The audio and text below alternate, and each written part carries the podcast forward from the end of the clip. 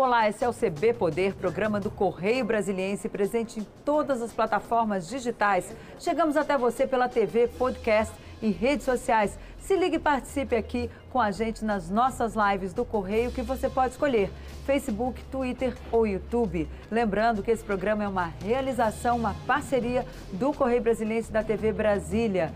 Eu sou Denise Rotenburg e aqui comigo a gente recebe hoje o deputado federal e presidente da Comissão de Minas e Energia da Câmara dos Deputados, deputado Édio Lopes, ele que é do PL de Roraima. Deputado, muito bem-vindo ao CB Poder, é um prazer receber o senhor aqui.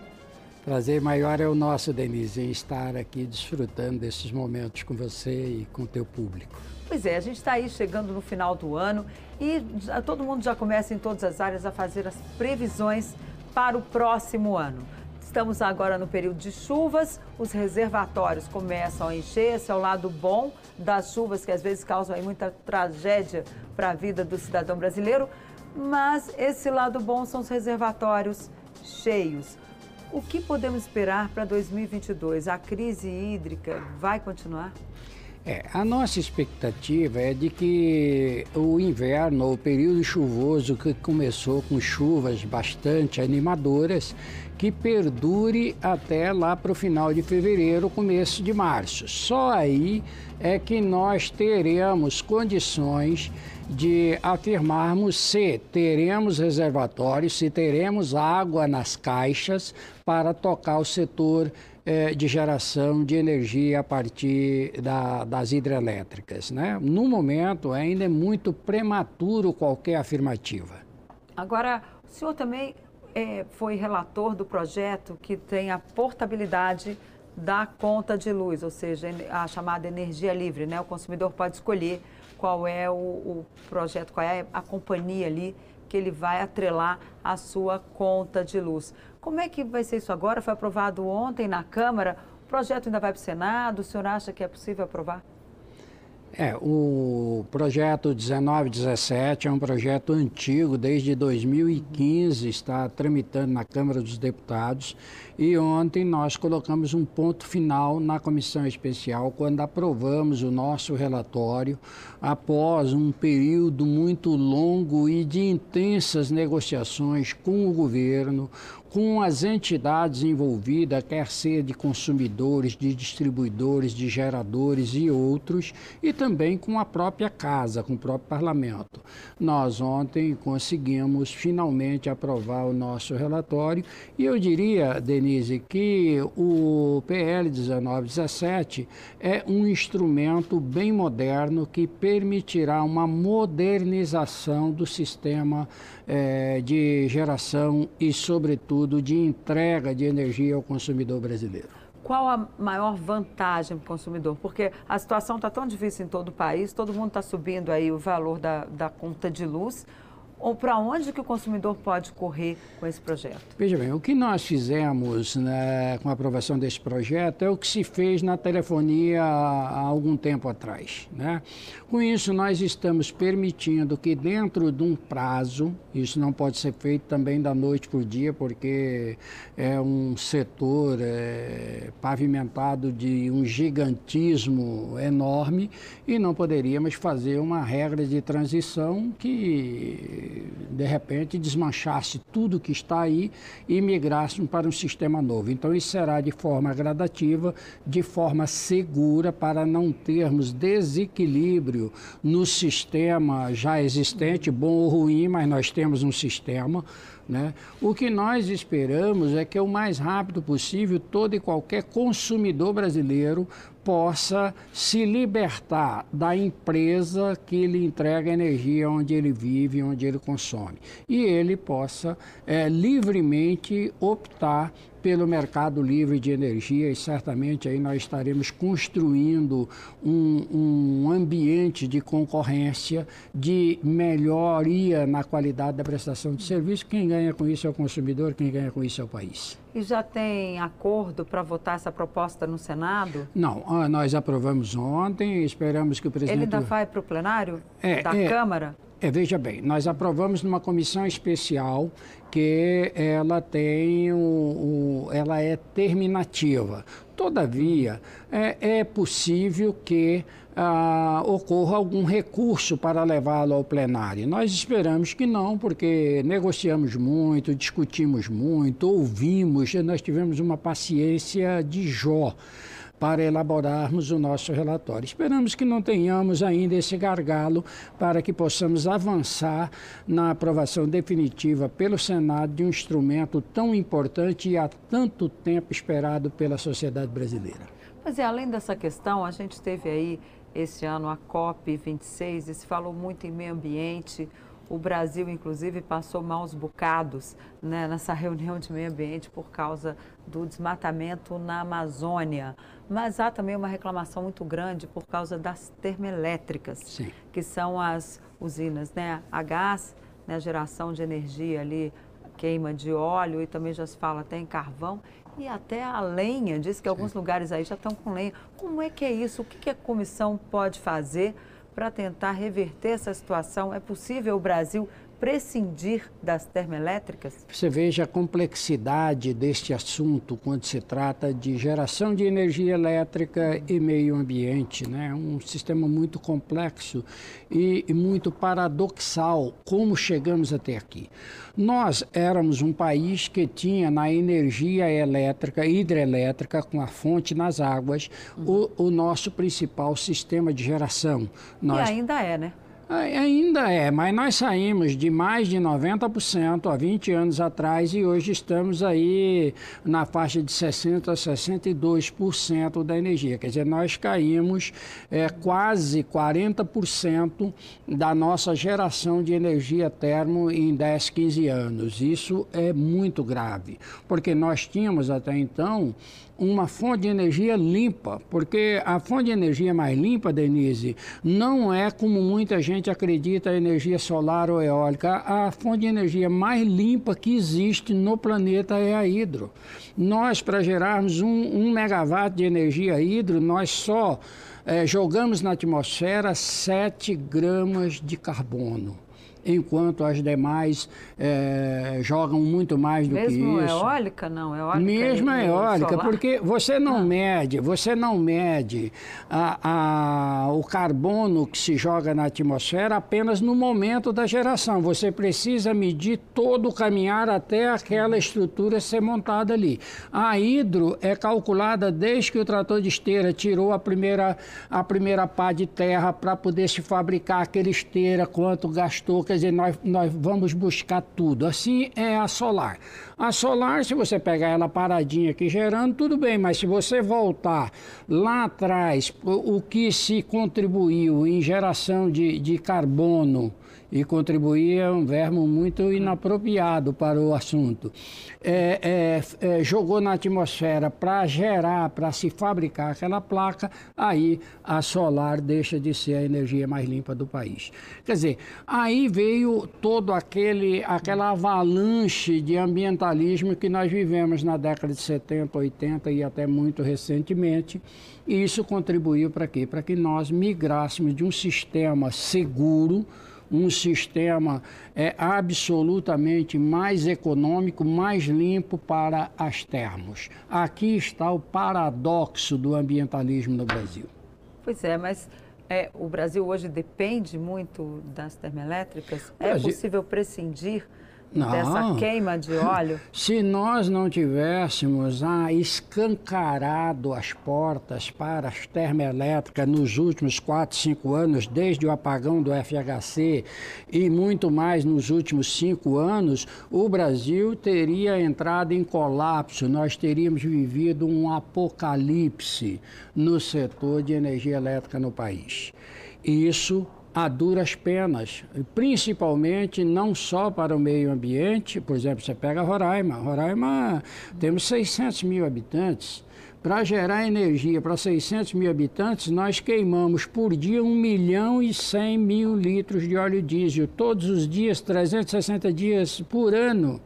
Você imagina quanto nós estamos jogando na atmosfera de carbono por ano para fornecer energia para 600 mil habitantes, quando nós poderíamos estar aí com energia limpa, barata, Né? Hoje, um megawatt de energia hidro custa talvez na média menos de 200 reais, enquanto um megawatt de energia é, termoelétrica custa em Roraima custa R$ 2.700. Dizer...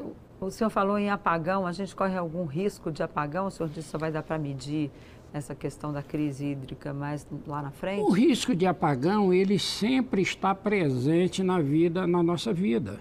Porque se nós temos 60% da nossa geração de energia hidro, e hidro depende do, das chuvas que caem todos os anos, quer dizer, nós sempre teremos esse problema. Nós poderíamos tê-lo evitado uhum. se nós tivéssemos investido em projetos de, de hidro na região norte coisa que novamente o ambientalismo, a questão ambiental, com razão ou não, é, é, tem evitado a todo custo as reservas indígenas e assim por diante.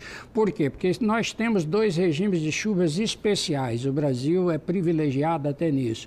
Nós temos uma região mais, mais seca do, do da linha do Equador para baixo e, e, nesse mesmo período nós temos muita chuva da linha do Equador para cima. Quer dizer, o Brasil não pode se queixar de regimes de chuvas, porque nós temos chuvas torrenciais o ano inteiro ou numa parte do país ou, outra, ou em outra parte do país. Mas sempre temos problemas em relação à energia elétrica. Porque todos os nossos, todas as nossas caixas d'água, todos os nossos reservatórios para gerar energia estão na região centro-oeste e sudeste que tem um regime de chuva específico de, de outubro até fevereiro, março. Passou daí, não podemos esperar milagres. Né?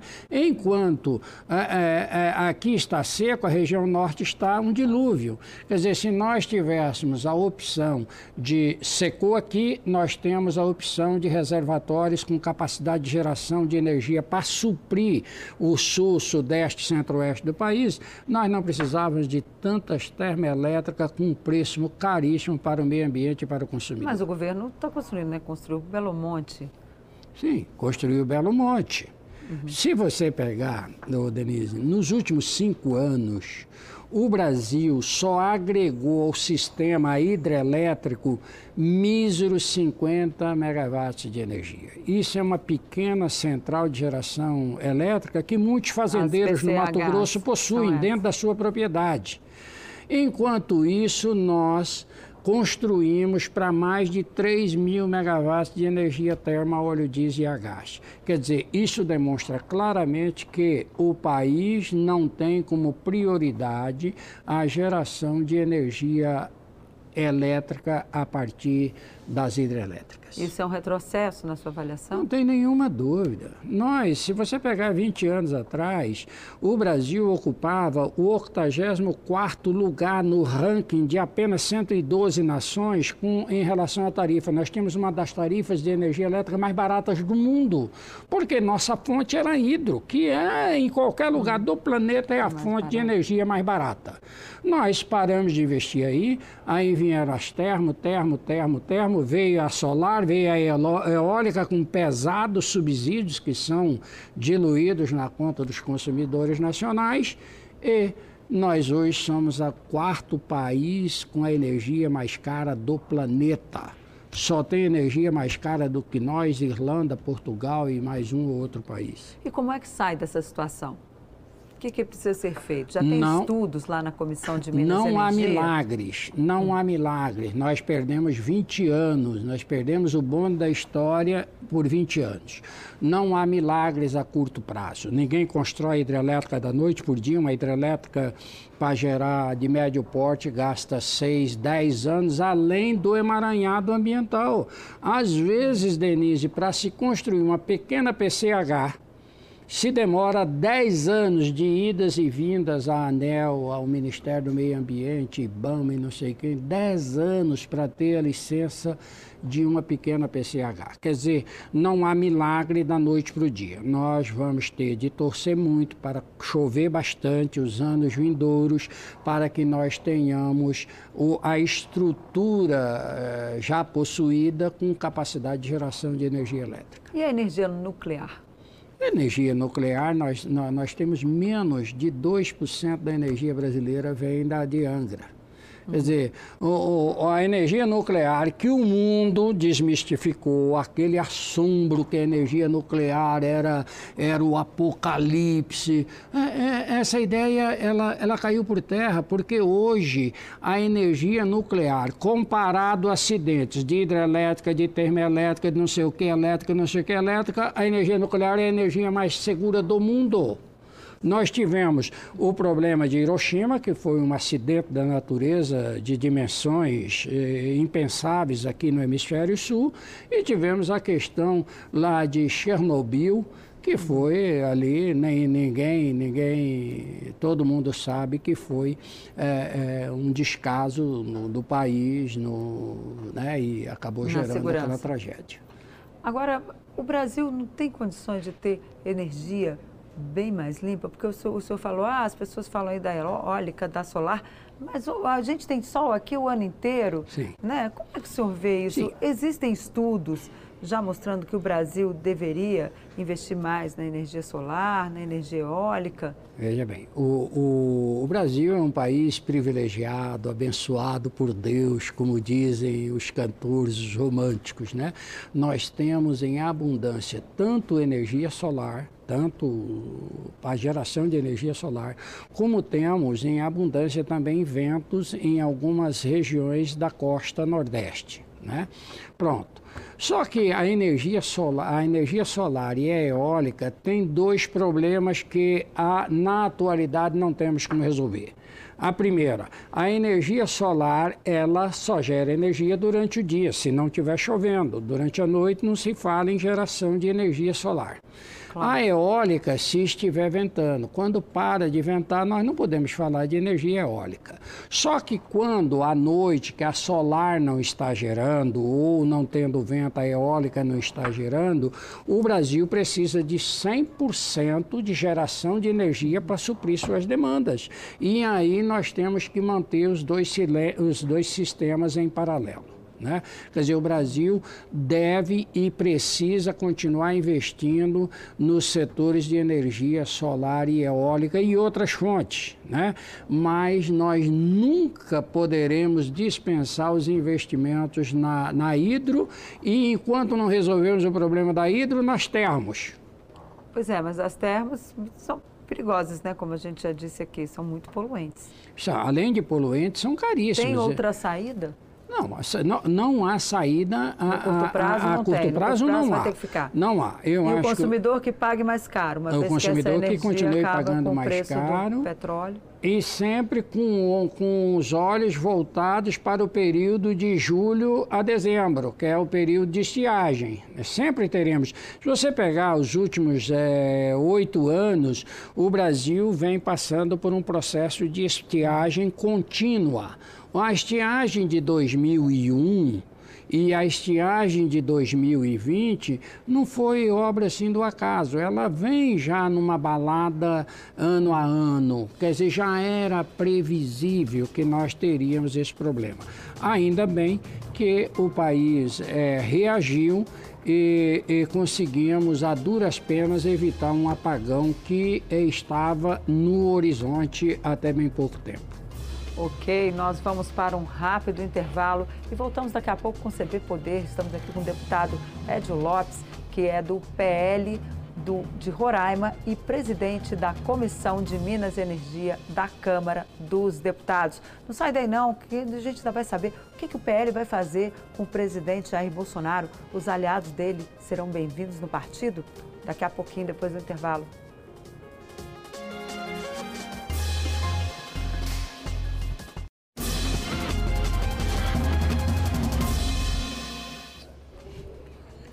Olá, estamos de volta com o CB Poder, que recebe hoje o deputado Edio Lopes, ele que é do PL de Roraima e também presidente da Comissão de Constituição e Justiça, presidente da Comissão de Minas e Energia da Câmara dos Deputados. Deputado, já estou até mudando o senhor de comissão aqui, ó, é, porque meu... a, a, confusão está tão grande lá na Câmara, né, as votações, é. que a gente já fica aqui de olho no que está acontecendo lá. Por falar em confusão, como é que está esse ingresso do presidente Jair Bolsonaro ao PL? Ele, ele entrou no partido e agora a disputa, é, as apostas são em relação aos seus aliados. Eles vão, não vão? Como é que está isso? Eles serão bem recebidos no partido? É, o presidente, a chegada do presidente ao Partido Liberal ou a qualquer outro partido é, se, é, seria sempre precedida de, de muita expectativa, né? Como é que, que seria é, essa, essa chegada, né? Chegou, claro. né? Estamos com o presidente filiado ao nosso partido. O PL, que tradicionalmente é um partido de parlamento, principalmente da Câmara dos Deputados, historicamente, desde a fundação do PL por Álvaro Vale, o PL sempre foi um partido muito mais de tribuna, muito mais de Câmara do que uhum. de Poder Executivo. De repente chega o presidente da República e se aporta no PL. O que nós estamos esperando é irmos passando gradativamente esse período de acomodação. Acomodação de quem está e também acomodação de quem está chegando, já que o partido tem uma expectativa de que um bom número de parlamentares eh, com mandato e outras lideranças Brasil afora deverão aportar ao partido nos próximos 90 90 dias daqui até comecinho de abril. Pois é, o deputado Eduardo Bolsonaro me dizia um dia desses que, olha, eu vou para o PL, mas só quando abrir a janela partidária, aquela janela tem para troca de partido. Ele disse que não sai antes com medo ali de alguém tentar tirar o mandato dele. Como é que está isso? O senhor acha que as pessoas só vão mesmo lá na janela ou já pode entrar não, alguém agora? Quem detém mandato é, no parlamento, em todas as esferas, tem que aguardar a janela. É prudente aguardar a janela, né? Uhum. É, como disse o deputado Eduardo, Eduardo Bolsonaro, não é temerário você sair antes da janela e o Ministério Público ou algum interessado promover uma ação de perda de mandato, que é possível e não seria é, a primeira vez que ocorreria. Né? Então temos que esperar a janela, janela mês de março, mês de março. Começa que dia? Dia 2 de março? É, os 30 ali, dias do 30 mês dias. de março. Ah, é, os 30 dias do mês de março. Aí então, tanto poderá ocorrer saídas do PL e, eh, e por certo, ocorrerão entradas de parlamentares no, no, no, no novo partido. Pois é, o senhor aposta em muitas saídas, porque a gente já tem aí o vice-presidente da Câmara, o deputado Marcelo Ramos, já avisou, olha, eu tô fora do PL, não quero ficar porque eu sou adversário do presidente Jair Bolsonaro, não tenho mais o que fazer dentro do partido. Outros devem segui-lo na sua é, avaliação? É, a saída do deputado Marcelo é, sem nenhuma dúvida, uma grande perda para o PL. O deputado Marcelo, todos nós reconhecemos, é um brilhante parlamentar e, no primeiro mandato já mostrou a que veio. Né? Uhum. nós esperamos que esse número de baixas seja o mínimo possível. Pois é, deve entrar mais do que sair, então. Ah, eu creio avaliação. que sim. O presidente Valdemar é muito habilidoso na, nas articulações, nos bastidores, e eu creio que haverá muito menos saídas do que chegadas no PL. Agora, as pesquisas indicam dificuldades do presidente Jair Bolsonaro na reeleição, né? Ele está ali nos seus 20 e poucos por cento, dependendo das pesquisas, às vezes algumas ele chega a 30. Aí tem muita gente que diz que não dá para pensar em pesquisa, não dá para acreditar em pesquisa agora, porque falta muito tempo. Mas o ex-presidente Lula continua lá acima dos 40. Como é que o senhor vê, que avaliação o senhor faz de pesquisas nesse momento? O eleitor deve prestar atenção ou dizer, olha, esquece, porque isso aí não tem nada a ver com a realidade? Olha, pesquisa é pesquisa, eleição é eleição. Porém, é preciso que nós prestemos atenção nas linhas que conduzem essas pesquisas. Né? Eu acho que no momento seria é, imprudente nós termos resultados de pesquisa como um fator determinante, porém nós não precisamos, não, não, não podemos desprezá-las. Né? Há tempo suficiente, se verdadeiro é que o presidente Bolsonaro tem uma margem a menos do que o seu concorrente, seu principal opositor.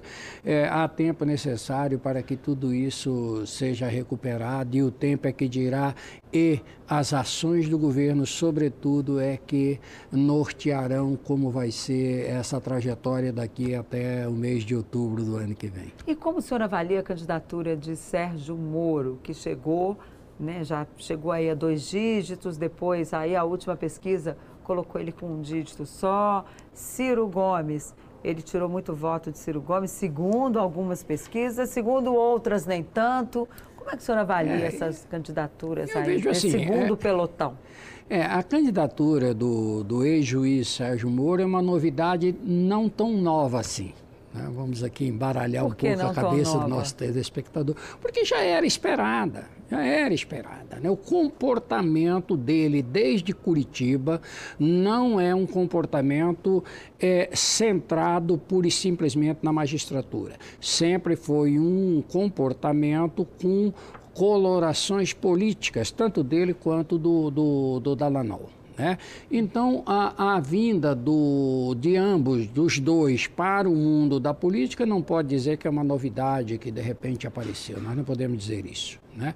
Agora, eu acho também que são bolhas. Né? São bolhas que estão aí e que o comportamento dele e dos seus é, possíveis adversários é que vão é, consolidar essa bolha ou não. Né? Mas no momento não, não vejo uma coisa sólida assim. Né? Esses dois acredita, dígitos. Então, que que a polarização será mantida? Ah, eu acho que a polarização da eleição 2022 já está consolidada. Nós teremos uma eleição muito polarizada. Mas o senhor estava falando desses dois dígitos? Os dois dígitos que o, as pesquisas é, indicavam para o ex-juiz Sérgio Moro, esses dois dígitos, nessas últimas pesquisas, já começa a diluir. Então, isso demonstra que foi uma bolha ali ali que precisa o, o Sérgio Moro trabalhar muito para manter e para consolidar esse patamar para, quem sabe, tentar uma evolução é, agora no começo do ano. Neste momento, eu acho que a coisa está estacionada. E, e, essa questão de. O senhor é uma pessoa experiente na política, por isso que não eu estou lhe perguntando todas essas coisas aí a respeito dessa, dessa união aí, dessa disputa que teremos lá em 2022. Agora está se falando muito em geral do Alckmin como vice de Lula. O senhor conhece ali, convive bastante no Congresso. Isso pode se pode ocorrer mesmo ou é só mais uma bolha, mais uma, mais uma, um, uma agitação aí pré-eleitoral, digamos como, assim. Como dizemos muito, um balão de ensaio. É, eu, eu, no início, eu cheguei a acreditar que seria mais um balão de ensaio da, da cabeça do mundo político. Hum. Né? O mundo político ele é muito rico em criar ideias e Cenários, jogar para né? ver, Joga ver se cola. Mas me parece que as coisas começam a pegar um caminho de possibilidades. Né? E não tem nenhuma dúvida, Geraldo Alckmin é uma liderança no país, sobretudo em São Paulo, e pesaria a favor ou contra qualquer chapa. Pois é, a gente tem também ali a candidatura de parlamentares, né? Simone Tebet, é, que é senadora pelo MDB de Mato Grosso do Sul, e o presidente do Senado, Rodrigo Pacheco. Como é que o senhor vê essas do, esses dois nomes aí se lançando em busca da terceira via? Ainda tem João Dória, né? Primeiro, eu vejo como nós devemos ver a democracia. Né? A democracia só é o melhor regime que se conhece até os dias de hoje por conta disso. Né? É, nós temos aí candidaturas nascendo, candidaturas que no início é olhada com um certo descrédito, é, mas o, o, o, mundo da democracia e o mundo político é assim mesmo. Se você pegar o presidente Bolsonaro lá atrás, quando ele começou a falar de candidatura a presidente da República, talvez ele estivesse numa situação naquele momento com um números inferiores a esses que aí estão. É, agora, a política é assim: de repente pega um vento a favor, como dizemos, e, e vai planar e o eleitor, o eleitor, ele é muito, muito sábio nessa análise. Nós ficamos fazendo conjecturas, fazendo contas, mas o eleitor tem uma outra cabeça e é ele que decide e a bondade da democracia é isso. O senhor vislumbra um cenário de múltiplas candidaturas ou a tendência é chegarmos lá em abril, ali depois da janela para troca de partido, a coisa começar a funilar não, mesmo? Haverá um afunilamento, não tenha dúvida. Agora, nós teremos seguramente algo ao redor de cinco ou seis candidaturas, eu acho que nós teremos, mesmo porque há candidaturas que, independente do, de, de se tem uma chance de ganhar uhum. a eleição ou não, essas candidaturas têm que permanecer até mesmo por conta da, da, da ideologia, da estrutura político-partidária. Há algumas que estarão lá para poder discutir o segundo turno. Quer dizer, tem muita coisa aí. Eu não, não creio numa candidatura de dois ou três candidatos. Deveremos ter, como sempre tivemos, de quatro, cinco candidatos para cima. E teremos menos partidos em 2023, uma vez que não temos coligações? Eu acho que 2022 será o grande marco para nós trazermos o país para um número de partidos é, compatíveis com, com, com, o nosso regime, compatível com, com o mundo político nacional.